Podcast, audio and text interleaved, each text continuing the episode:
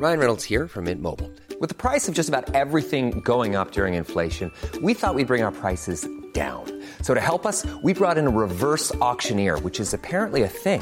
Mint Mobile unlimited premium wireless. Ready to get 30, 30, bit to get 30, bit to get 20, 20, 20, bit to get 20, 20, bit to get 15, 15, 15, 15 just 15 bucks a month. So, Give it a try at mintmobile.com slash switch.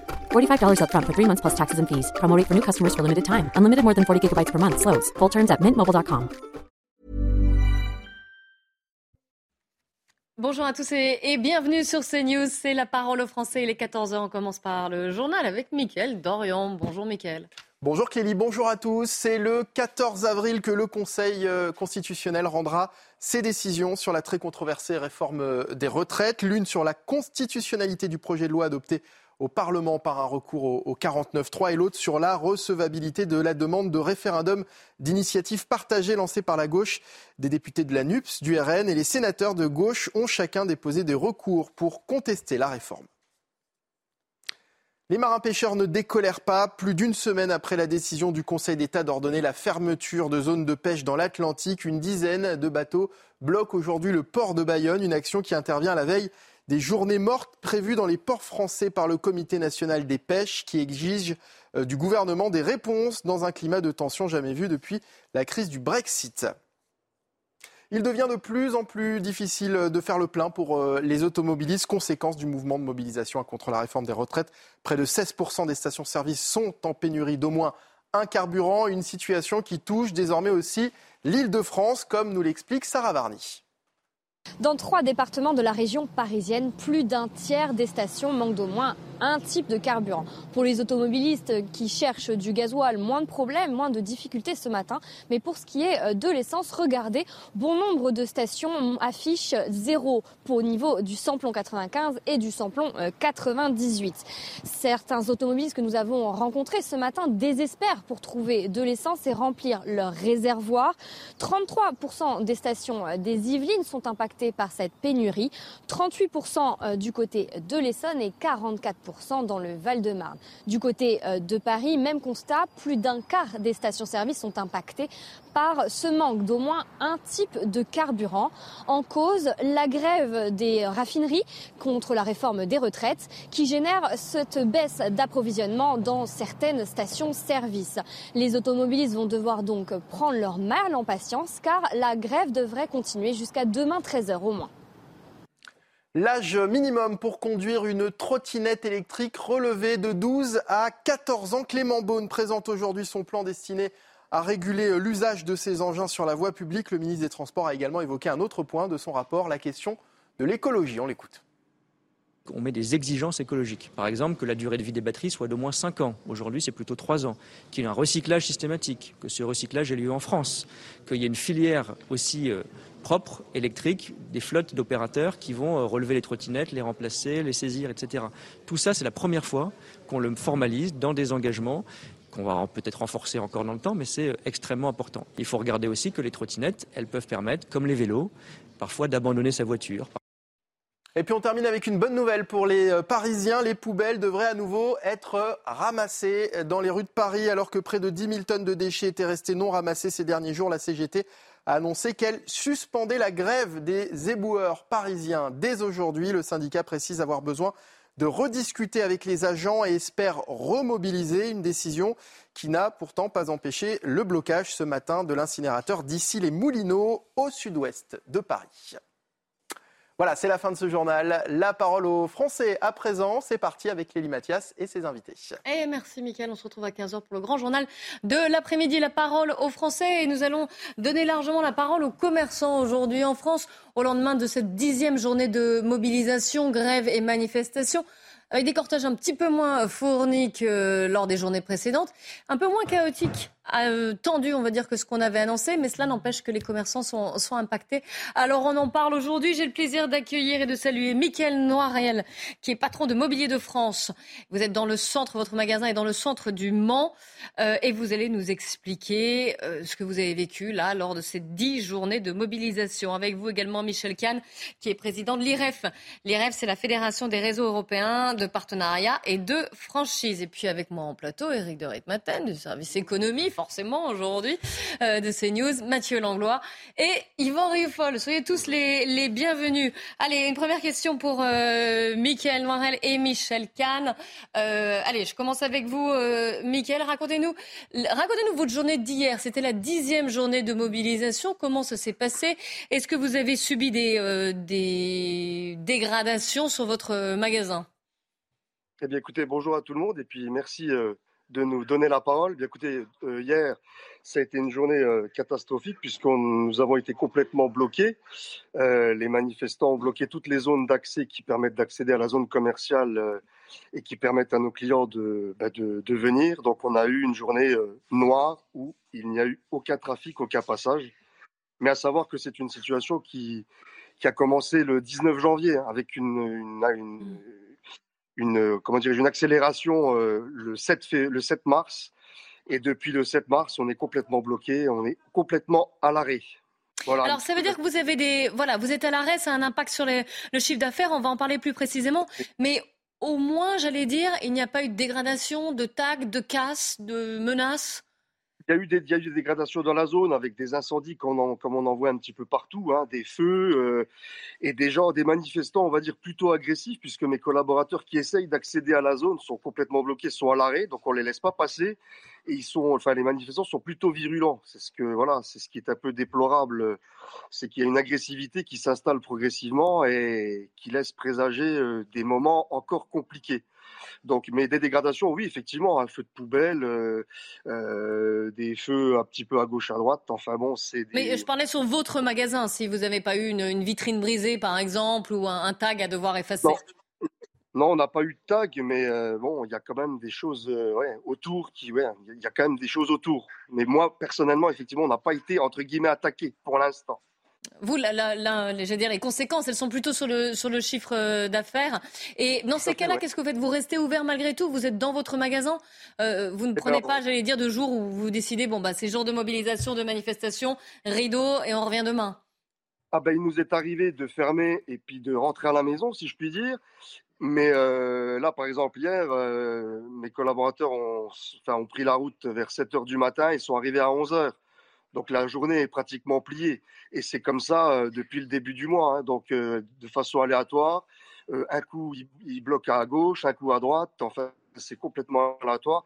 Donc effectivement, il y, a, il, y a, des moments où on est complètement fermé. Effectivement, tout à fait. Donc pas d'entrée d'argent, pas de vente. Et puis il faut néanmoins continuer de payer les factures, les charges, les salaires et maintenir l'emploi. Voilà. J'imagine que ça n'a pas été une bonne nouvelle pour vous d'apprendre qu'il y avait une journée, nouvelle journée de mobilisation le 6 avril jeudi ah prochain ben, c'est jamais, euh, ce sont jamais de bonnes nouvelles, sachant qu'il faut qu'on continue quand même de maintenir le, système. Donc effectivement, il faut qu'on s'adapte, il faut qu'on trouve des solutions. Mais je ne vous cache pas qu'aujourd'hui, euh, les temps sont comptés. Si ça continue comme ça, ouais, on est inquiet. On est inquiet. Je parle au nom de tous les commerçants et tous les chefs d'entreprise qui nous écoutent aujourd'hui. Ça va être compliqué parce que les trésoreries euh, s'épuisent. C'est effectivement c'est compliqué. Cela dit, vous êtes concerné également par cette réforme des retraites. Alors, est-ce que, est que vous ne soutenez pas, vous ne comprenez pas aussi ce mouvement et les manifestants? Je comprends tout à fait le, les réformes des retraites, je comprends tout à fait qu'il faille faire quelque chose. Néanmoins, je peux vous dire une chose, alors je parle en mon nom tout simplement. Est-ce qu'aujourd'hui j'ai envie de penser à la retraite avec tout ce qui se passe aujourd'hui? Est-ce qu'il ne s'agirait pas aujourd'hui plutôt de se penser à effectivement redresser notre pays, faire quelque chose de positif plutôt que de penser à des choses qui vont se mmh. produire pour moi dans 20 ans, 30 ans. Alors je comprends tout à fait les gens qui sont dans les situations compliquées, les gens qui ont des métiers difficiles, etc. Mais aujourd'hui, je pense surtout moi, à ce jour, à maintenir l'emploi, à continuer de payer mes factures, mon loyer et vraiment à maintenir l'activité. C'est ça qui me, qui, euh, c'est ça sur lequel. Oui, vous avez une préoccupation immédiate, j'allais dire. Euh, la on, est on est dans une situation d'urgence. Aujourd'hui, ce, ce qui, ce qui m'apporte, c'est maintenir mes salariés, maintenir l'emploi, maintenir le trafic, maintenir le flux. Après, effectivement, à la retraite, j'espère être en bonne santé quand je pourrai prétendre à ma retraite. Je comprends tout à fait euh, les personnes qui sont concernées, qui ont un métier difficile, et je partage tout à fait, je peux partager leur opinion. Néanmoins, est-ce que la solution, c'est tout bloquer et d'arrêter le pays? Euh, J'en suis pas sûr. Mmh. On va continuer d'en parler avec vous. Je rappelle aussi que Michel Kahn est toujours euh, en ligne, mais je crois qu'il y a beaucoup de questions pour vous de la part de Yvan Rieufol, Mathieu Langlois ou Éric de Ritmaten. Allez, Yvan Rieufol, pour euh, commencer. Alors peut-être que je vous ai entendu dire que vous désignez les manifestants de plus en plus agressifs. Est-ce que ce sont des manifestants ordinaires qui, qui montent en puissance dans la violence ou est-ce que ce sont des casseurs, ceux que l'on a vu apparaître et d'autre part, est-ce que je crois, je, je pense comprendre dans Vous pouvez poser une question après, hein on n'est pas obligé de faire deux ans. J'en fais, je bloque, fais, je fais un point, un point prix de deux. Et puis l'autre, c'est de savoir si donc vous vous, vous, vous réclamez de votre d'un commerce privé. Est-ce que vous êtes est-ce que vous estimez dans le fond que ces manifestants sont insensibles à la situation de, du secteur privé et qu'eux seraient plutôt euh, issus d'un secteur public donc euh, qui serait un peu indifférent dans le fond aux, exigences commerciales. Alors, un, le profil des, euh, des manifestants casseurs, et deux... Et deux, le euh, profil également des manifestants casseurs, le même. et deux, le privé versus le public. le profil des manifestants aujourd'hui, je pense que c'est des gens comme vous et moi qui commencent à monter en, en pression, en tension. Et je pense qu'à un certain moment, je pense que ça, ça les dépasse. Mais il n'y a pas, je n'ai pas rencontré de casseurs, je n'ai pas rencontré de gens particulièrement euh, euh, qui, qui, sont dans cette optique-là. J'ai rencontré des gens comme vous et moi qui sont devenus agressifs, qui sont tendus, parce que la situation, euh, et je les comprends, hein, aujourd'hui c'est difficile de clôturer, de finir les fins de mois, je comprends tout à fait, mais ce sont des gens comme vous et moi. Je n'ai pas rencontré de casseurs euh, ou qui le sont viscéralement. Voilà. Alors, je vous interromps, ça n'a rien à voir avec notre sujet, mais nous avons une image en direct. C'est le, roi Charles III qui, euh, et Camilla, donc bien sûr, et la reine Camilla qui euh, sont arrivés à, Berlin en Allemagne. C'est la, première visite du nouveau roi, donc Charles III, euh, dans un pays étranger, et il vient d'atterrir en, en Allemagne. Je rappelle qu'il était originellement attendu en France, mais que cette visite a été reportée au début de l'été. Voici le roi Charles III, coup de canon, et Camilla. Donc, oui, Mathieu Langlois, un commentaire sur l'image peut-être en direct Non, mais il y a des manifs aussi alors. Euh. Là, pour l'instant, il y a des coups de canon. je, crois que toute l'Allemagne a été pavoisée. Mais, euh, mais par ailleurs, il y a eu des manifestations en Allemagne également, mais ça n'a pas empêché la, visite de se, de se tenir. On en revient à notre, à notre sujet après cette image d'actualité. J'ai une question pour Michael. C'est, euh, moi, je voudrais savoir, et j'ai beaucoup aimé son, son discours, et j'aimerais savoir, euh, pour lui, la dernière fois qu'il a considéré qu'il était dans une période euh, sereine, justement propice à l'économie, où il pouvait être performant. Parce que si on remonte, euh, entre guillemets, on peut partir des gilets jaunes, du Covid. donc, quelle est, quelle est, pour vous la dernière fois où vous étiez dans un climat serein et propice à, à l'économie? Vous avez tout dit en, quand vous dites cela, c'est qu'on a été serein, on va dire, jusqu'aux gilets jaunes la situation a commencé à se dégrader au niveau du mental et du comportement des gens et de la société, je pense en général, à partir des Gilets jaunes. On a suivi, comme vous le savez, avec une période de Covid où on a eu des fermetures, on a eu tout un tas de choses à mettre en place dans l'urgence et on a réussi à surmonter cette épreuve. Donc aujourd'hui, il y a ces réformes et il y a tout ce qui se passe en ce moment qui fait que ben, n'est plus serein depuis très longtemps. Et j'aspire de nouveau à être serein, mais je la, situation et le climat n'est pas propice à ça aujourd'hui, malheureusement. Et Dieu sait qu'on fait, on essaye de faire tout ce qu'on peut pour réussir. Malheureusement, la sérénité, on l'a plus depuis quelques temps maintenant, déjà on va dire depuis novembre 2018, avec des périodes d'incertitude où surtout on peut rien anticiper. Aujourd'hui, je peux pas dire que, va-t-il se passer demain? C'est ça la question. Avant, on pouvait un peu anticiper. On pouvait se dire bon ben voilà, on va mettre des choses en place. Aujourd'hui, qu'est-ce qui va se passer demain? Ils vont nous bloquer, ils vont mettre le feu, ça va s'arrêter. Que, va-t-il se passer? On ne sait pas. Donc on travaille au jour le jour. C'est la définition du monde VUCA, euh, mm. euh, qui, est le monde moderne maintenant, malheureusement. Mm. Et, euh, mais est-ce que dans vos adaptations, vous avez dû licencier, vous avez dû faire des, des vraies modifications structurelles ou... Pour l'instant, j'ai tout misé pour maintenir l'emploi, que ce soit dans toutes les structures. Aujourd'hui, j'ai quatre magasins, j'ai quatre points de vente, dont, dont un notamment à Niort. Niort, on peut en parler, c'est dans les Deux-Sèvres. J'ai été aussi impacté par l'histoire des bassines, etc., donc qui ne contribuent pas à créer un climat de confiance et de consommation. Bon, ça c'est pour Niort. Mais aujourd'hui, j'ai réussi à maintenir l'emploi. J'ai tout, entre guillemets, sacrifié pour maintenir l'emploi. Mais mmh. euh, qu'à quand ça peut durer, euh, ça, je ne sais pas vous répondre. Mais aujourd'hui, j'ai réussi à maintenir tous les salariés. On, vous sent en colère, on vous sent euh, usé hein, par cette situation. Peut-être une question, Eric euh, Matin, pour Michel Kahn. Et puis on va peut-être aussi voir des, chiffres.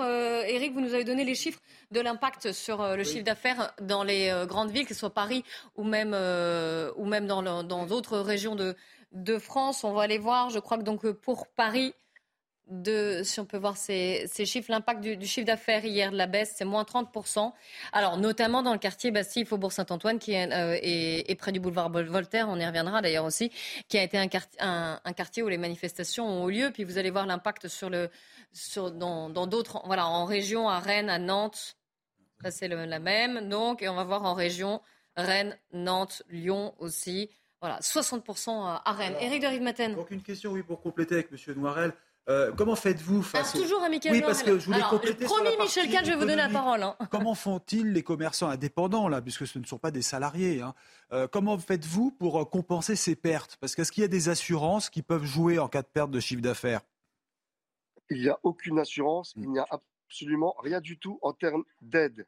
Mm, mm. Donc aujourd'hui, je, comment dirais je vis sur la trésorerie. Mais la trésorerie, euh, voilà, c'est comme un petit peu l'oxygène à un moment donné. C'est quand, quand vous en avez plus dans la bouteille, ça commence à être compliqué. Donc euh, aujourd'hui, c'est la trésorerie, c'est euh, des artifices, c'est de report d'échéance. Ce sont des aides, des, demandes d'aide au prix de certains fournisseurs, des délais de règlement. C'est tout ça. Donc c'est tout un ensemble de petits artifices qui font qu'on peut continuer. Mais ça ne peut pas continuer comme ça ad vitam aeternam. Donc j'ai bon espoir que tout ça avec beaucoup d'enthousiasme, et je le dis parce que j'ai toujours de l'enthousiasme pour effectivement faire continuer, pour continuer. Néanmoins, euh, c'est assez limite. Voilà, il faut qu'à un moment donné tout ça cesse. Mmh. Vous restez évidemment avec nous, hein, Michael. Euh, je vais donner la parole cette fois à Michel Kahn, quand même, euh, donc de la Fédération des réseaux européens de partenariat et de franchise. Pour vous, si vous essayez de tirer un, bilan global de ces dix journées de mobilisation, quel serait sur le, réseau justement des franchises? Alors, euh, l'IREF euh, représente toutes les formes de commerce organisé indépendant, pas seulement les réseaux de franchise, il y a des coopératives, il y a des concessions, euh, il y a des réseaux de partenariat, et toutes ces formes, évidemment, ont souffert. Mais avant de vous préciser comment le commerce organisé réagit et comment il a souffert, j'ai quand même une pensée euh, solidaire pour euh, euh, nos cousins, le commerce tout à fait isolé, le commerce indépendant, ces commerçants qui sont seuls et qui sont en train pour beaucoup de mourir déjà dans leur isolement après toutes les périodes que nous avons passées, eh bien, euh, j'ai vraiment une pensée pour eux parce que ce qui se passe dans notre pays est vraiment désolant. Oui, vous comprenez finalement le désarroi et la colère même de, de Michael, comme il vient de nous l'expliquer, et son témoignage était est très très clair. Et j'imagine que vous avez des remontées aussi de, du côté des franchisés. Bien sûr, les, les franchisés souffrent. Euh, les commerçants euh, du commerce organisé indépendant souffrent et euh, il y a des formes de réseaux qui s'organisent mieux que d'autres. Et quand Michael nous disait qu'il n'y a pas d'assurance, c'est vrai, aucune assurance ne couvre ces dégâts, mais les réseaux, pour certains, et je crois que Mobilier de France d'ailleurs en fait partie, il l'a témoigné au moment des, fonds de solidarité, il y a ces fonds qui se mettent en place mm. euh, intrabrantes, c'est-à-dire que les réseaux euh, agissent et participent aussi pour aider mm. les partenaires et franchisés qui ont le plus souffert pour les aider à passer un mauvais moment, ce, mauvais passage. ils se sont enchaînés. Hein. Oui, je crois que Michael approuve ce que vous venez de dire, ce que j'ai vu un oui de la tête. Oui, Michael, vous voulez peut-être compléter ce qu'a dit, euh, ce qu'a dit Michel Kahn? C'est exactement ça. Aujourd'hui, euh, on arrive à surmonter ces épreuves parce qu'on est en équipe. Moi, je fais partie de la centrale Mobilier de France. Effectivement, je sollicite ma centrale qui m'aide au quotidien pour des reports d'échéance, pour euh, tout un tas de choses, pour de la trésorerie, pour de la vente, pour nous maintenir. Si on n'a pas ça, on n'a aucun mmh. accompagnement extérieur et l'administration ne nous aide à aucun moment pour l'instant. Il hein. Il se passe rien. Hein. La TVA, tout ça, tout ça, on doit, tout ça se passe de façon tout à fait normale. Donc, euh, à un moment donné, tout ça aura ses limites. On fera tout ce qu'on pourra pour résister. Alors, une question d'Yvan Riofol pour Michel Kahn. Oui, ce qui ressort de ces deux témoignages, c'est dans le fond qu'il est en train de s'opposer deux mondes irréconciliables ou quasiment irréconciliables, à savoir le monde libéral, le monde du commerce, le monde de la franchise, qui sont représentés par nos deux interlocuteurs, et puis le monde des, représenté par les syndicats, qui est le monde plutôt de l'emploi public, de l'emploi euh, préservé. Et je voudrais savoir si, d'abord, est-ce que vous vous reconnaissez dans cette dichotomie-là, et est-ce que ces deux mondes pourraient un jour s'affronter eux-mêmes? Michel Kahn euh, nous ne sommes pas pour les affrontements, bien, sûr. bien au contraire et les commerçants et les hommes d'affaires sont préoccupés par euh, l'économie nationale, de la faire fonctionner et d'avancer. D'ailleurs, l'IREF, euh, euh, qui organise cette année le 36e concours des meilleurs franchisés et partenaires de France, est connu pour récompenser les, meilleurs franchisés, ceux qui se battent pour, dans un challenge permanent et faire progresser euh, leur, euh, leur territoire aussi. Ils sont très engagés à ce niveau-là. Et je trouve que c'est désolant, je, le dis avec beaucoup de, bienveillance. Euh, ça sert à quoi? On, on, sait aujourd'hui que les, les, dés sont posés. Bon, on a compris, par exemple, en Allemagne, ils ont fait une manifestation d'une seule journée. Et si nous étions au Japon, on mettrait un brassard noir pour dire on conteste, mais on n'en arrive pas à cette situation de tout détruire et de démolir. Alors, euh, évidemment, euh, il y a des casseurs. Euh, on a compris et on comprend parfaitement bien aussi le point de vue des, opposants et leurs préoccupations pour la retraite. Mais ce n'est pas une manière de faire. Il y a d'autres façons de dialoguer avec les pouvoirs publics. Il y a d'autres manières de d'exprimer de, son, son, désaccord et c'est pas, il n'est pas nécessaire de faire souffrir économiquement euh, de nombreux commerces, de nombreuses entreprises qui mettront euh, des mois et des mois pour s'en remettre. Alors, deux questions, on va les grouper, euh, Eric et Mathieu. Oui, juste Michel Kahn, euh, rappeler les franchisés, en fait, il faut préciser que ce sont des, indépendants, en fait, qui, euh, qui louent le nom d'une grande marque, hein, c'est bien ça. Mais c'est leur propre patron, hein, si je comprends bien. C'est ça, une entreprise euh, franchisée au terme générique, ce sont des entreprises qui sont juridiquement et économiquement indépendantes. Hmm. Ils sont leurs propres patrons, seulement euh, ils bénéficient d'une enseigne nationale, euh, d'une enseigne qui leur apporte une assistance technique, qui leur donne de la formation, qui achètent en commun, qui font de la communication en commun. Ils sont donc organisés pour fonctionner de façon groupée, de telle sorte qu'ils euh, ils essayent de, de, trouver des économies d'échelle importantes. Alors, une question, de, une question pour vous, toujours de, de Mathieu Langlois. Je vais vous demander des réponses courtes. Comme ça, je crois que vous voulez également, Mathieu, poser une question à, à, Michael Marel. En fait, je pense que Michel Kahn a, raison d'insister sur le fait qu'il ne faut surtout pas opposer euh, euh, d'un côté euh, des manifestants et de l'autre côté ceux qui, qui travaillent. néanmoins, c'est sûr qu'on on le voit, on a eu quand même suffisamment d'intervenants qui étaient dans la manifestation. On voit bien qu'avec Michael, il y a quelque chose qui choque, enfin, tout cas qui interpelle, c'est son état d'esprit, parce que il se, il sait, enfin, ça fait plusieurs années que c'est très dur pour lui. Or, il reste très optimiste. Et en plus, il est dans en plus, il est dans l'empathie et il comprend très bien aussi euh, les, manifestants qui se battent pour les retraites. Donc moi, j'ai envie, j'ai ma question, c'est quel est son moteur Votre question, c'est que rappelez-vous ce qu'on disait hier. On a posé la question aux manifestants en disant quand vous entendez des commerçants qui euh, ont une chute de, de, de, leur activité économique, qui ont, qui s'inquiètent pour leurs salariés, pour leur chiffre d'affaires, et les manifestants nous répondent bah, on rejette la faute sur le gouvernement. C'est la faute du gouvernement. Ma question pour c'est quel est son moteur Qu'est-ce qui, qu'est-ce qui fait, qu'il garde euh, son optimisme malgré une période qui est, euh, qui est extrêmement difficile je vais vous répondre avec beaucoup de clarté. Ce qui m'anime aujourd'hui, ce qui me permet de résister à tout ça, c'est que d'abord, j'ai l'amour des gens, de mes salariés, de l'entreprise, de la prise de risque, et j'ai surtout l'amour de mon pays. Et j'ai envie de réussir aussi, que ce soit pour moi et pour lui. Et aujourd'hui, quand je vois ça, je me dis que je suis inquiet, mais j'ai quand même envie d'y arriver. Mais pour les gens qui m'accompagnent, pour les gens qui m'animent et pour toutes les équipes qui sont en place, et je parle là pour tout le monde, pour le cafetier, le restaurateur, euh, l'hôtel, l'hôtelier, tous ces gens qui sont aujourd'hui empêchés, ils le font aussi, ils le font pour eux, mais ils le font aussi pour tous les gens qui les accompagnent, pour leurs clients. Et moi, je le fais pour mes salariés, je le fais pour moi, mais je le fais aussi parce que j'ai l'amour de mon pays. Mais aujourd'hui, je ne vous cache pas que je suis blessé. Mais je vais tâcher de poursuivre la lutte, franchement. On, le sent, le sent dans, le sent de votre voix. Un grand merci pour votre témoignage. On vous souhaite évidemment euh, bon courage. N'hésitez pas à revenir vers nous hein, pour témoigner. Merci beaucoup, donc, Michael Noirel. Merci, Michel Kahn. On va continuer de, parler de vous, de vos difficultés, de parler de la mobilisation contre la réforme des retraites, des formes qu'elle peut prendre aussi. On vous donne la parole et on se retrouve juste après quelques instants de pub.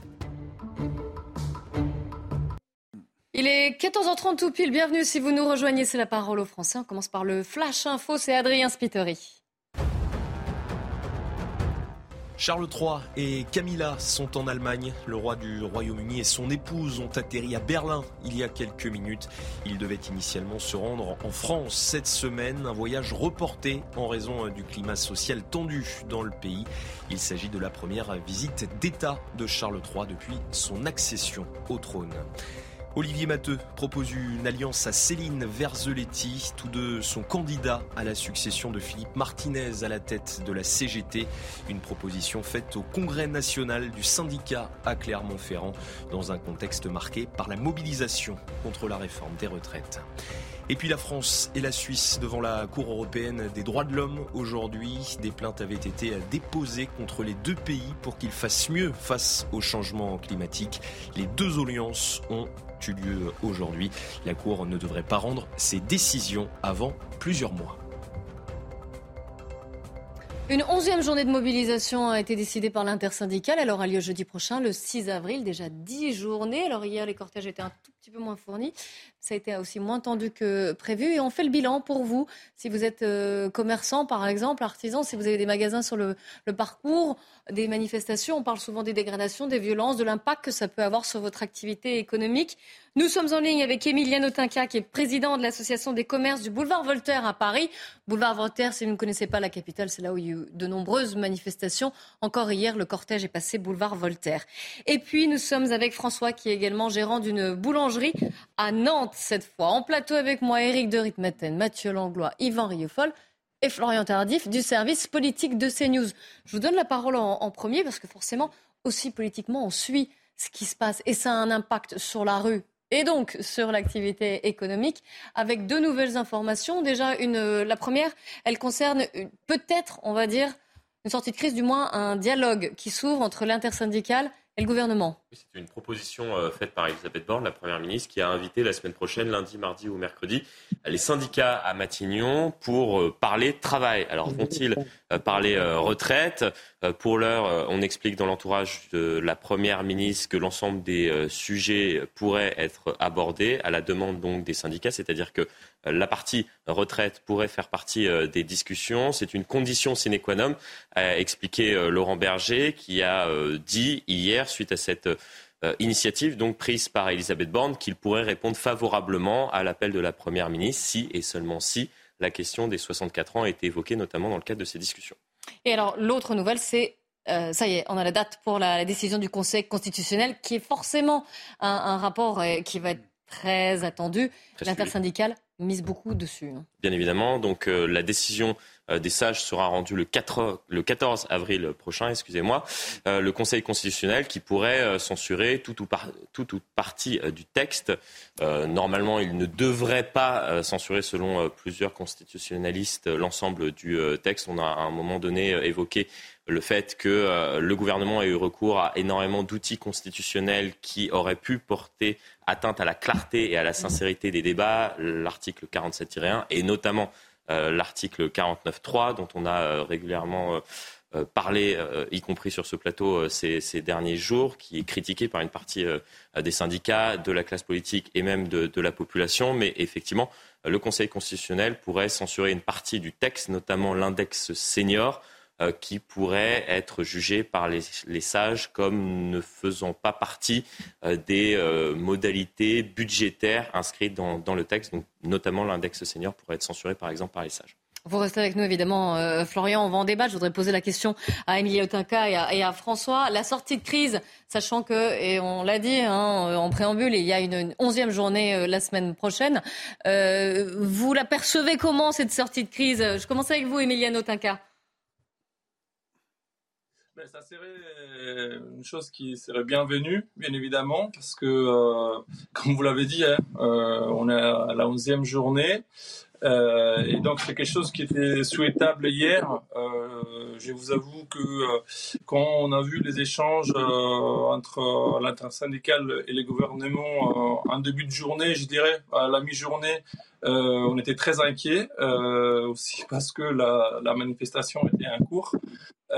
et ces messages du soir, je dirais d'hier soir, la conférence d'aujourd'hui, euh, ça va plutôt dans le bon sens pour nous parce que euh, effectivement, euh, à chaque manifestation, à chaque annonce des passages des manifestants, bien évidemment, les commerçants ben, croisent les doigts. Hein, Hier, ça s'est bien passé. Oui, j'allais vous poser la question. Comment ça s'est passé hier? On a annoncé une, une, journée un peu chaotique. Ça a été euh, un peu moins le cas. Alors évidemment, euh, mes excuses à ceux qui ont été euh, touchés, mais, mais il y a eu un peu moins de Voilà, je sais que ça a un impact, mais ça a été un peu moins tendu que, que ce qu'on avait anticipé en tout cas.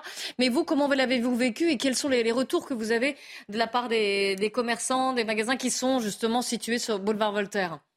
Je dirais que euh, euh, moi, je en relation surtout avec les commerçants qui sont entre la mairie du, la mairie du 11e et euh, la nation. Euh, effectivement, on s'attendait à beaucoup plus de dégâts. On a eu surtout des slogans, des graffitis, des tags sur des vitrines ou sur, sur des rideaux fermés en particulier. Donc, ce qui n'est pas agréable en soi. Hein bien sûr. Euh, mais euh, ensuite, euh, il y a eu quelques dégâts vers la fin de la manifestation en Nation, mais beaucoup moins que ce qu'on pouvait attendre avec les nouvelles de la veille et du matin. Oui, oui, c'était. Bon, voilà, je, partage cet, avis. Mais si on tire un bilan cette fois global de l'ensemble de ces dix journées de mobilisation, de ce début d'année, finalement, quel est-il pour les, les magasins que vous, que vous représentez? Quels sont les retours que vous avez? Est-ce que et puis dans quel état d'esprit ils sont? Est-ce que c'est plus de la lassitude, de la colère, de l'usure, de la compassion vis-à-vis des manifestants? Il y, a, il y a, bien sûr, tout le monde est solidaire. Euh, euh, nous sommes en France, tout le monde a le droit de, de s'exprimer euh, en restant dans des comportements citoyens, je dirais. Donc il y a de la solidarité, bien sûr, mais il y a de la préoccupation parce qu'on ne voit pas d'issue. Ben là, on a espoir. Et puis surtout, euh, il y a des impacts financiers importants. Euh, donc euh, il faut se dire, vous prenez dix jours avec les manifestations ne sont pas toujours passées au même endroit, même si sur deux endroits, pour être clair, entre Bastille et Nation, avec deux parcours différents. Puis il y en a une vers Opéra. Mais souvent, c'est les mêmes commerçants qui sont touchés, surtout, je pense aux commerçants vers République. Et donc, euh, l'impact financier est non négligeable. Mm. Et qui mm. dit impact financier, dit perte de chiffre d'affaires, dit perte de chiffre d'affaires, euh, dit perte de ben, collecte de TVA par l'État. Donc, bref, euh, c'est. Et puis, perte de, confiance en général. Voilà. Ouais. Alors, des questions en plateau, Yvan Rieufol. Une réflexion rapide et, une question. Je rappelle que nous avons également François qui est gérant d'une boulangerie à qui on va donner la parole. Une réflexion rapide et une question. La réflexion rapide, c'est qu'en effet, comme le dit notre interlocuteur, euh, Macron n'a plus, n'a plus d'assise euh, populaire. Il n'a jamais eu d'assise populaire d'ailleurs sur cette réforme-là. Et donc, il faut qu'il trouve des portes de sortie. Et je trouve que de persévérer serait diabolique de sa part. Donc, j'espère qu'il entendra ceci, d'autant qu'à travers euh, sa, position entêtée se pose maintenant le problème également du pouvoir trop personnel d'un chef de l'État isolé. Et cela amène à s'interroger sur la crise de la démocratie. Ma question, plus, personnellement, est de savoir si vous estimez que la faute initiale en revient à ceux qui protestent et à ceux qui vous empêchent de travailler, ou est-ce que la faute initiale en revient au chef de l'État? Qui a peut-être choisi le mauvais moment pour présenter sa réforme. avec tout ce que ou cela induit. Utilisé, comme, voilà, peut-être le 49-3, des choses comme ça, ouais. Hmm. Ben, je, dirais que euh, c'est difficile de maîtriser les réactions quand on fait certains choix. ce que je peux dire, c'est pas une question de faute, euh, c'est pas une question de faute, et c'est pas à moi de porter un jugement politique euh, de euh, ce qui se passe. Moi, je trouve que dans un pays comme la France, tout le monde a le droit de manifester si on, si il y a un désaccord sur certaines mesures, et le président de la République il a le droit de présenter les mesures qui ben, qui a présenté, qui font partie de son programme. après, c'est peut-être la concertation euh, qui doit, qui doit, on doit s'améliorer sur la concertation euh, probablement. Euh, et ces matins, j'étais à la CCI de Paris, à réunion avec. Donc la Chambre de commerce et d'industrie. Exactement, en réunion avec les autres représentants des associations de commerçants de Paris. Et le ressenti que je peux vous ramener de cette réunion est toujours le même. Donc, nous souhaitons qu'une issue soit trouvée. donc, et donc, ce qui est important, c'est les timings maintenant. On ne va pas continuer très longtemps en ce sens. Il faut trouver une issue.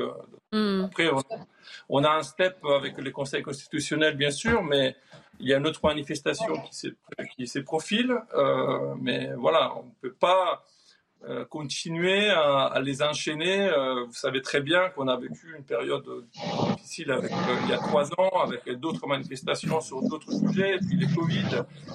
Donc voilà, il faut trouver une voie qui nous amène vers un peu plus de certitude.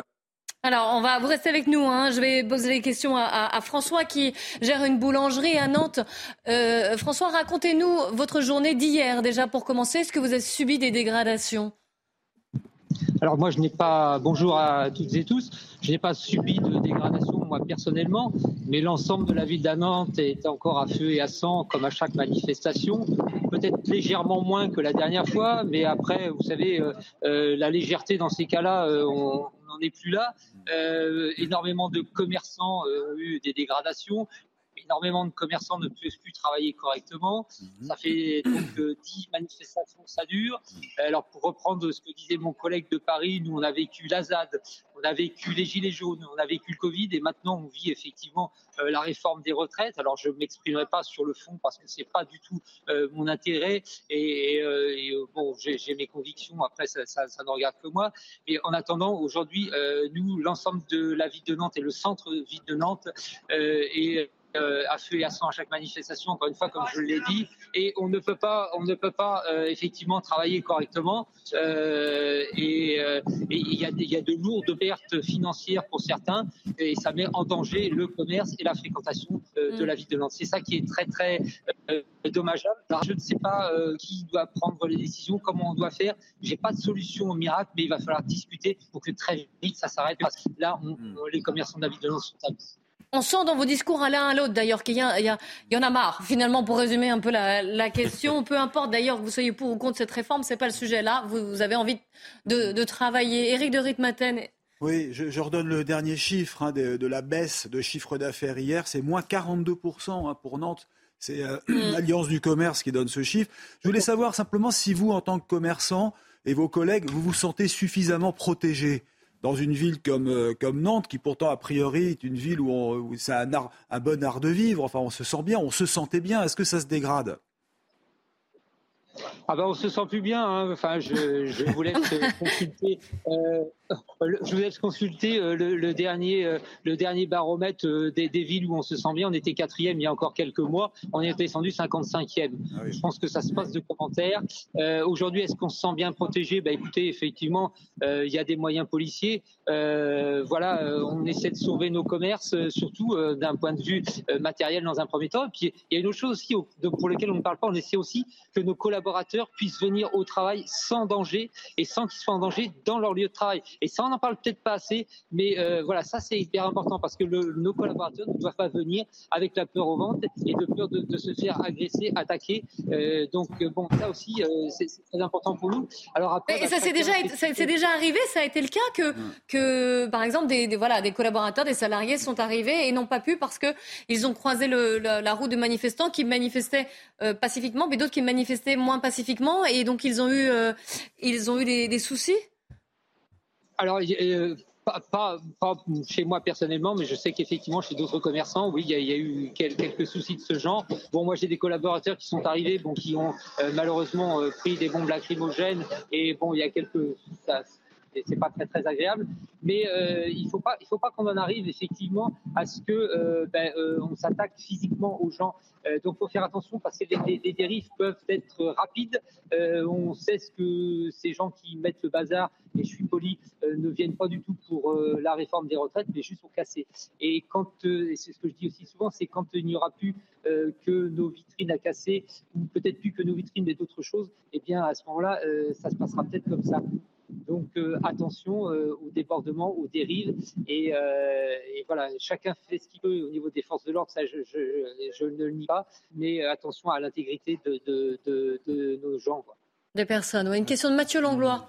Bah, moi, c'est une question assez simple pour Emilio comme pour Emiliano, et, Emiliano pardon, et, et François c'est quelle est votre météo émotionnelle à vous deux et on sait à quel point c'est important pour un chef d'entreprise bah, justement d'être un leader. Et, euh, donc, euh, après toutes ces périodes, et on va surtout pas revenir sur tout ça, mais quelle est à l'instant présent euh, votre météo à chacun Alors, François ben, écoutez, euh, de toute façon, euh, ce sont nos entreprises, donc on, se bat pour nos entreprises euh, parce que de toute façon, on n'a pas le choix et puis on y a mis tout notre cœur, tout notre argent. donc, voilà, donc on, se bat pour. on essaie de pas faire voir vis-à-vis de nos collaborateurs qu'à certains moments, ben, c'est compliqué. et puis on a aussi un rôle social, donc ben, on leur doit ce travail et, ce, ce, salaire chaque chaque mois. Donc on essaie de se battre, mais peux vous dire que oui, il y a certains soirs et certaines nuits, euh, bah, vous dormez pas bien et c'est extrêmement compliqué. C'est compliqué pour faire comprendre aussi à votre banquier, à votre assureur et à d'autres que bah, voilà, la situation n'est pas simple et que bah, des fois, il faut peut-être un petit peu de, de latitude euh, pour qu'on puisse continuer. Et ça aussi, euh, bah, c'est pas forcément très très bien entendu de la part de certains. Donc voilà, donc on, se bat tous les jours, mais, mais en tant que chef d'entreprise, de toute façon, on est habitué à se battre tous les jours. Mais là, c'est un peu plus fort que d'habitude. Euh, voilà, on baisse pas les bras euh, et ça, ça, ça, ça, nous renforce. Par contre, ce qu'on aimerait bien, c'est une issue rapide. Même question pour Emiliano? Oui. Donc euh, en tant que chef d'entreprise, effectivement, moi je ne suis pas dans la boulangerie, mais dans, le, dans les vins. plutôt, j'ai deux caves à vin à Paris. de toute façon, c'est notre rôle de rassurer. Donc, on fait. il faut que nous, on, arrive à gérer les situations en partant de bah, des éléments extérieurs qui nous arrivent et donc euh, il faut qu'on se montre rassurant vis-à-vis de nos salariés. Euh, on faisait référence au danger quand les, salariés rentrent chez eux ou qui viennent au mmh. travail. Donc euh, c'était pas facile la semaine dernière pour rentrer par exemple avec surtout les euh, je dirais, le, ce qui s'est créé, euh, les manifestations, je dirais, euh, à place de la Bastille ou de la République, c'était un peu difficile à maîtriser. Ça nous a créé un peu de tension. Mais notre rôle, c'est de rassurer. les contextes n'est pas les plus faciles, si j'ai reprendre ma casquette de président de l'association de, des commerçants. donc, c'est pas c'est pas les meilleurs moments qu'on ait vécu, c'est pas les pires non plus. Donc euh, c'est dans notre, euh, je pense, euh, ça doit être dans notre cas. On doit compter sur nos forces et sur notre capacité. Il faut pas juste compter sur ce qui nous est donné ou sur la stabilité qui nous est donnée. Donc on, est aussi, on est aussi acteur dans, mm. dans, la, dans créer une concertation, de créer une situation de sécurité. Et c'est, on est acteur tous les jours entre commerçants, on se parle, on se rencontre, on s'encourage. Il y en a qui ont plus de difficultés que d'autres. Et donc, euh, je pense que... Vous vous, serrez les coudes finalement. Ah ben oui, il ne faut pas oublier quand même que, mm. moi je parle de Paris, on est dans une ville qui est encore une des plus attractives au monde c'est notre intérêt qui reste. On va être euh, euh, au centre de toutes les attentions sur les mois à venir. Il y a des événements importants et donc euh, il faut aussi, je pense, être fier de la ville où on essayer de la mettre en avant le plus possible, ne pas et parler aussi des choses qui doivent s'améliorer bien sûr. mais voilà, n'est pas se focaliser que sur les choses qui ne vont pas bien, parce que sinon après c'est la dépression totale. Vous voyez Une question d'Yvan Rieufol pour euh, Emiliano ou François les, Nos deux interlocuteurs, hormis vos témoignages que vous nous donnez en direct aujourd'hui, Euh, n'êtes-vous pas frustré de voir qu'il y a une sorte d'occultation, malgré tout, en tout cas dans le discours politique et dans le discours médiatique, sur vos graves difficultés, mmh. euh, que l'opinion continue malgré tout à soutenir ce mouvement, y compris d'ailleurs dans, dans ses excès Et ma question était, euh, vous, vous, vous, nous dites qu'entre vous, vous vous soutenez, mais est-ce que vous êtes soutenu par des formations politiques? Est-ce que vous êtes soutenu par un mouvement d'opinion? Et est-ce que vous seriez prêt, dans le fond, à descendre vous aussi dans la rue pour essayer de rappeler à, ceux qui vous ont oublié que vous existez aussi? Alors, je crois que, alors, Florent Tardif, je crois que vous vouliez poser une question, qui était un peu similaire. Est-ce que, vous, êtes soutenu par euh, effectivement des, élus locaux euh, qui mm-hmm. euh, ont conscience des difficultés que vous rencontrez compte tenu des, manifestations qui ont lieu maintenant depuis plusieurs semaines et on pourrait ah. même dire plusieurs années puisque cela fait plusieurs années maintenant que la France traverse une crise, des crises avec la crise des gilets jaunes, il y a eu le Covid et maintenant euh, cette oui, est-ce que finalement, est-ce que vous avez l'impression que les politiques se soucient aussi de, de l'impact que tout cela a sur votre activité, sur vos commerces? Alors, euh, eh bien, euh, François puis Emiliano. Bah, écoutez, euh, oui, on, on, nous écoute. Euh, J'ai pas l'impression que malheureusement euh, il y ait beaucoup d'actions euh, derrière tout ça. Il y a une espèce de, de compassion. Bah oui, on comprend bien, on essaie, mais, mais aujourd'hui, je pense qu'on a, on a, on n'est pas fédéré de la même façon que certains, et c'est peut-être effectivement ce qui pose souci. Alors on est reçu en préfecture par les associations de commerçants, on est reçu à la mairie, mais bon, c'est apparemment compliqué de se faire entendre et surtout compliqué derrière euh, d'avoir euh, du, du, retour euh, aujourd'hui, notamment sur tout ce qui est les, les, manifestations. Hein. enfin, moi, je parle aujourd'hui de, de, la ville de Nantes. Hein. Il, y a, il, y a, oui, il y a effectivement une compassion. On vous comprend, on, essaie, mais, mais moi, mais rien ne se passe finalement. Sur, mmh. le terrain, les, les, choses se concrétiser véritablement. Emiliano votre réaction à vous, euh, est-ce que vous avez, euh, vous avez l'impression d'être soutenu, qu'on voilà, qu'on vous comprend, qu'on vous aide, qu'on écoute au moins?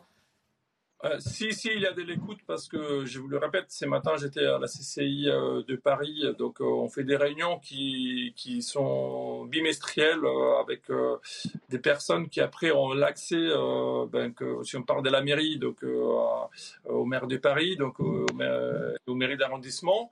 Je les vois régulièrement, je les vois non plus tard que demain, les représentants pour les commerces du 11e. donc, il y a ces dialogues. Après, effectivement, si on peut dire euh, les choses ainsi, le, les timings euh, administratifs n'est pas forcément les timings souhaités par des entrepreneurs qui veulent aller très vite. Donc, euh, il, faut, il faudrait arriver à, à, à, à se dynamiser un peu plus. Voilà, mais l'écoute, elle est bien là. Bon, en tout cas, vous n'allez pas descendre dans la rue pour, euh, pour manifester et pour dire voilà, on n'en peut plus. Visiblement, ni l'un ni l'autre. Mathieu Langlois. Alors, très courte la question et très courte la réponse. c'est pas une, c'est juste pour faire attention à l'usage du mot crise, hum. euh, parce qu'on parle maintenant depuis cinq ans de crise permanente, sauf que ça, on perd le, ce qu'est la crise justement. Et en plus, dans le mot, crise, un entrepreneur, il se dit bon bah je vais fermer les écoutilles, je serre les dents, puis ça va passer. Or, on est vraiment maintenant dans, dans un monde qui est en permanence. Hum qu'on appelle, qu'on qualifie de VUCA pour euh, vulnérant un certain euh, complexe et ambigu, mm. et ce qui est vraiment la réalité, et en particulier pour des, euh, des chefs d'entreprise. Donc, le mot crise, attention, parce que. Oui, c'est pas vraiment une, c'est pas d'ailleurs vraiment une crise. Parce que mais non, c'est un. à maintenir le coup. Il n'y a pas encore de, de d'annulation pour les voyages, c'est ça, c'est l'incertitude. Effectivement, depuis Mais plusieurs années maintenant. De... Et puis surtout, la, la crise, c'est un événement souvent mmh. aigu ou plusieurs événements, et, mmh. et on, on, se dit bon bah au pire, on va attendre, et puis ça va passer. Mmh. Or que là, on voit bien euh, que, euh, au contraire, il faut apprendre à se transformer dans ce monde-là. Alors, je vous vois approuver, Emiliano. Euh, J'aurais bien aimé vous donner la parole pour vous faire réagir. C'est un autre débat également sur voilà, est-ce une crise ou est-ce que une adaptation à un monde un peu plus, un peu plus flexible? Malheureusement, le, le, moi, je, je dois m'adapter à, à l'horloge. Euh, et donc, il me reste plus qu'à vous remercier vraiment pour vos, témoignages et, euh, et, justement et votre dialogue avec nous. Grand merci. Si vous aussi vous voulez témoigner, réagir, nous envoyer des photos, des vidéos, n'hésitez pas. Témoin at cnews.fr. Merci beaucoup à vous aussi en plateau. Merci de nous avoir suivis. On se retrouve dans quelques instants pour le grand journal de l'après-midi sur CNews.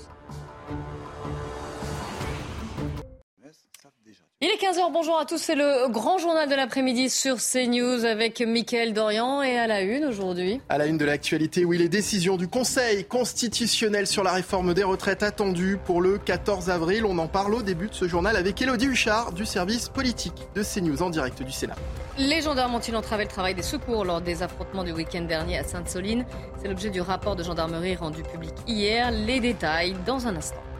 Les produits alimentaires n'ont jamais coûté aussi cher. L'inflation atteint désormais 16,2% sur un an contre 14,5% fin février. Le phénomène devrait même s'amplifier d'ici le mois de juin.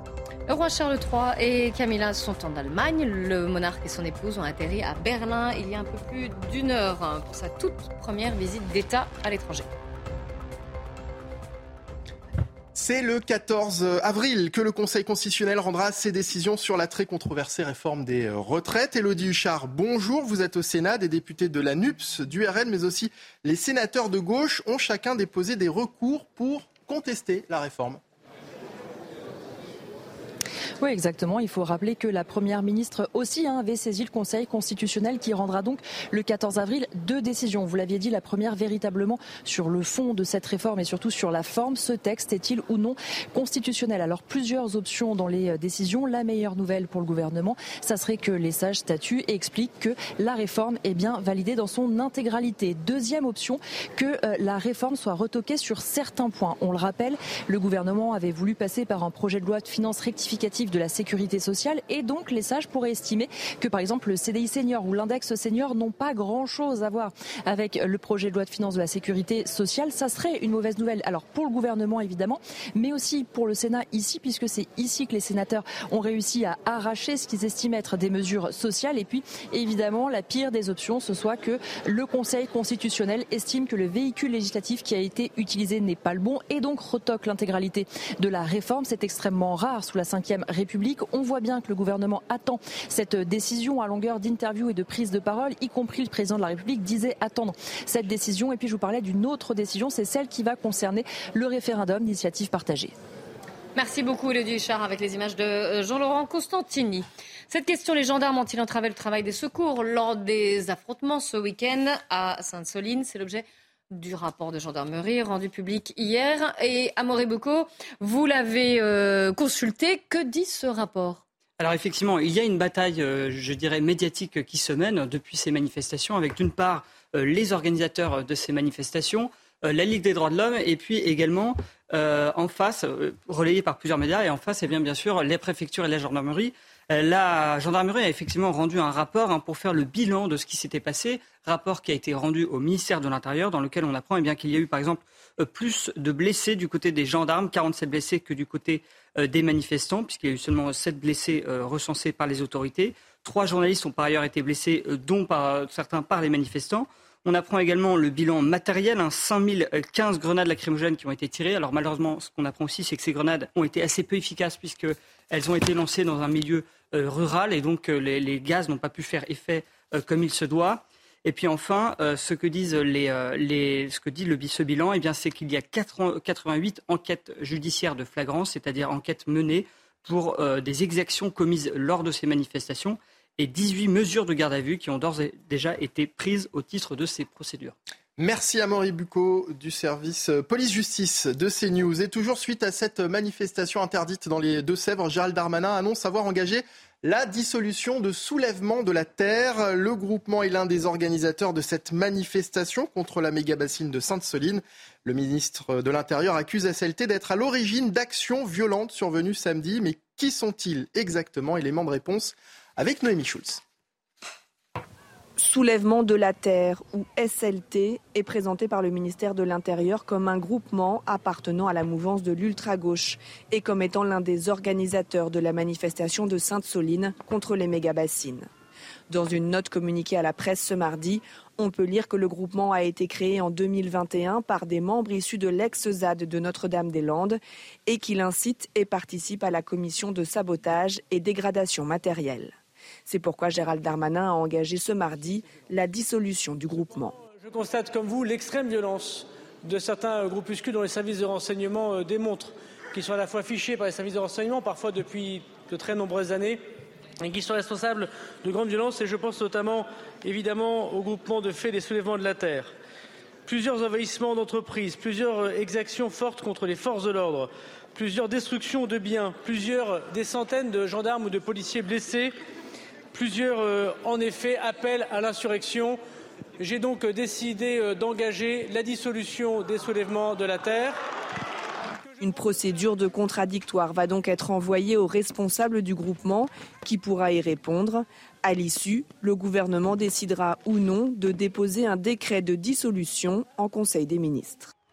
Et l'organisation euh, Le Soulèvement de la Terre qui a répondu dans un communiqué, je cite, l'annonce d'une procédure de dissolution est une tentative crapuleuse du ministre de faire baisser la tension sur les violences meurtrières qu'il a déchaînées contre les manifestants de Sainte-Soline.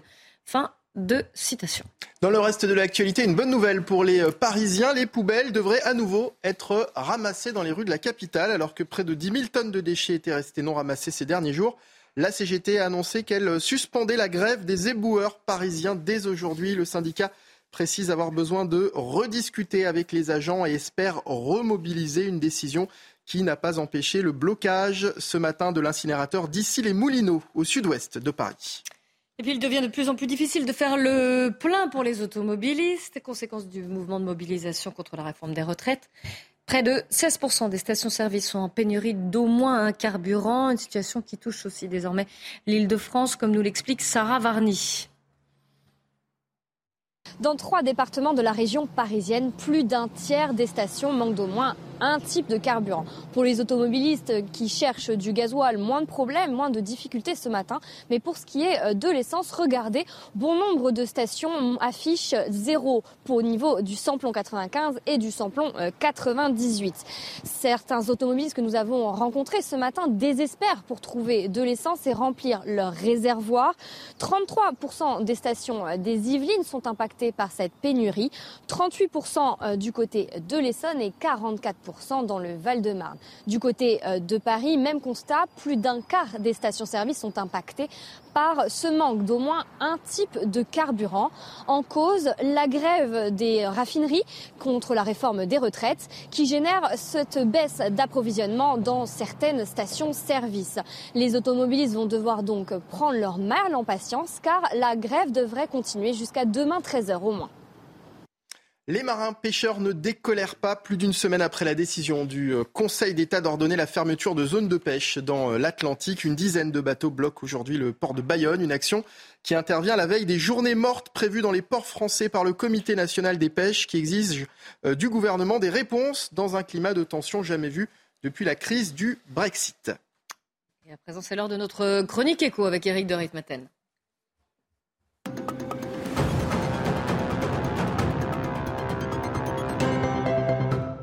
Eric, les produits alimentaires n'ont jamais coûté aussi cher. C'est bien le Mars rouge que tout le monde redoutait. C'est vrai. Alors ce Mars rouge, c'est vrai qu'on devait l'éviter, avait dit Bruno Le Maire, le ministre de l'économie, rappelez-vous, en disant qu'il y avait un bouclier anti-inflation, le fameux panier. Il y avait un engagement des distributeurs de contenir les prix, d'être raisonnable. Ça éviterait ce dérapage. Eh bien non, le pic est là. C'est vrai. Alors on parle de produits alimentaires, bien sûr. Hein. Au mois de mars, si vous prenez en rythme annuel, c'est-à-dire si vous comparez mars 2023 à mars 2022, on est à 16,2% pour la hausse des prix dans le domaine alimentaire, avec des pics incroyables. Le surgelé, plus 31,6%, les plats cuisinés, plus 30%. Alors, on voit que la modération n'a pas joué. Les produits alimentaires explose, en tout cas les prix, et on pense même, disent les spécialistes, les experts, qu'on pourrait monter à 23, voire 25% de hausse des prix alimentaires au mois de juin. Alors, fausse promesse des distributeurs, j'ai presque envie de dire oui, parce que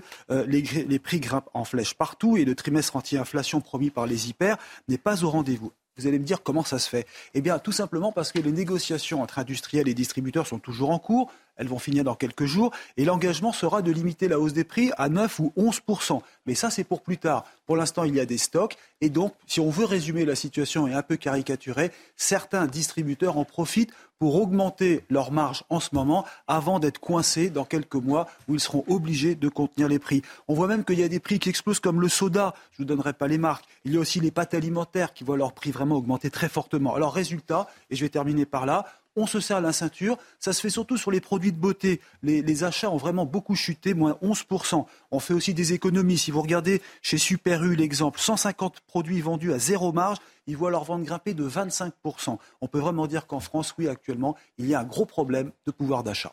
Merci Eric de Riedmaten pour ce mois de mars rouge dans le secteur de l'alimentaire. Dans l'actualité également, l'âge minimum euh, pour conduire une trottinette relevée, trottinette électrique relevée de 12 à 14 ans. Clément Beaune euh, présente aujourd'hui son plan destiné à réguler l'usage de ces engins sur la voie publique. Le ministre des Transports a également évoqué un autre point de son rapport, la question de l'écologie. On l'écoute on met des exigences écologiques. Par exemple, que la durée de vie des batteries soit d'au moins 5 ans. Aujourd'hui, c'est plutôt 3 ans. Qu'il y ait un recyclage systématique, que ce recyclage ait lieu en France. Qu'il y ait une filière aussi euh, propre, électrique, des flottes d'opérateurs qui vont euh, relever les trottinettes, les remplacer, les saisir, etc.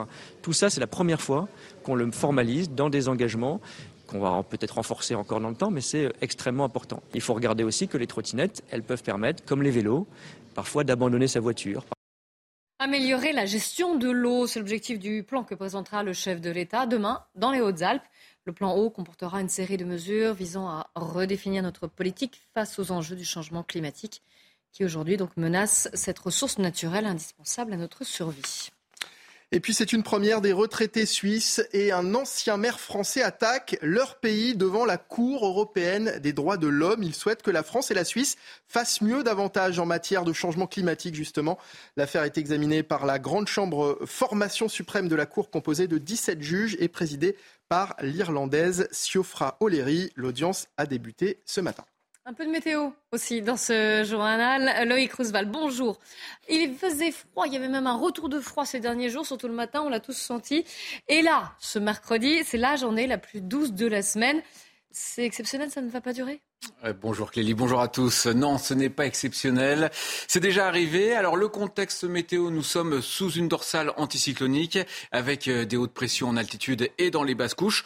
On observe également cette remontée d'air très doux venu d'Espagne, un vent de secteur sud sur l'ensemble du pays. Alors c'est vrai que les températures sont régulièrement au-dessus des 20 degrés cet après-midi sur l'ensemble du pays. On pourrait atteindre les 29-30 degrés localement dans le sud-ouest uniquement des températures très élevées de forte chaleur, mais au pied des Pyrénées, et c'est assez euh, classique dans ce secteur. Mais cet épisode sera de courte durée, effectivement, Clélie, puisque l'anticyclone va se décaler. Une nouvelle perturbation pluvieuse va arriver par la Bretagne demain en fin d'après-midi. Il y aura plus de nébulosité, plus de nuages sur la moitié nord, le vent de secteur sud-ouest, et donc les températures vont déjà baisser dès demain.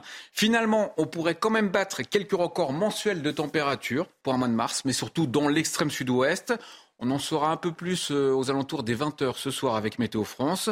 Au lever du jour, ce matin, Météo France a quand même relevé 18,9 degrés dans le Pays Basque. On devrait battre le record de 18,2 degrés le 4 mars 1998.